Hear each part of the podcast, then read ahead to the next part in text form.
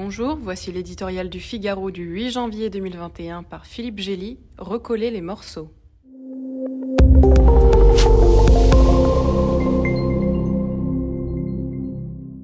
Après le tonnerre qui s'est abattu sur Washington, il est temps d'avoir une pensée compatissante pour Joseph Robinette Biden Jr. Formellement proclamé jeudi 46e président des États-Unis, c'est à lui qu'il revient de ramasser le miroir brisé dans lequel aime se contempler la démocratie américaine et d'en recoller les morceaux. Cela tombe bien. Ce vieux centriste aspire à être à la Maison Blanche l'unificateur en chef d'un pays gravement affaibli par ses divisions.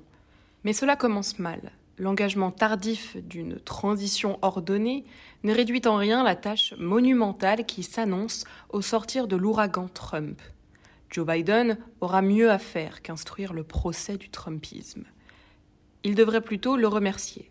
Par son comportement calamiteux, son prédécesseur lui a offert la présidence sur un plateau et vient d'y ajouter une majorité inespérée au Sénat obtenue dans une Géorgie jusque-là solidement républicaine.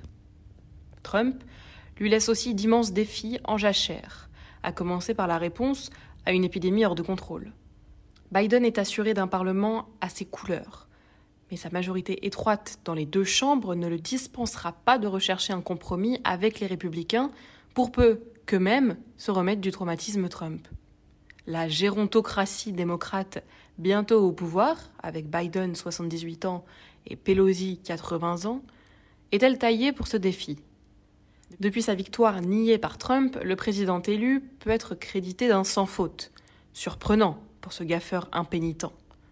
Adoptant une réserve déjà présidentielle, il a laissé passer les caprices de Trump presque sans les relever, sauf lorsque l'intérêt national était en jeu.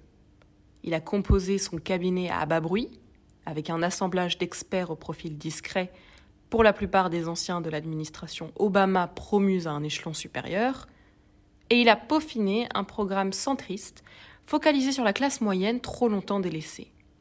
Réjouissons-nous. On risque de s'ennuyer avec Joe Biden. Après le feu et la cendre, l'Amérique a peut-être besoin d'un vieux sage pour l'aider à retrouver ses esprits.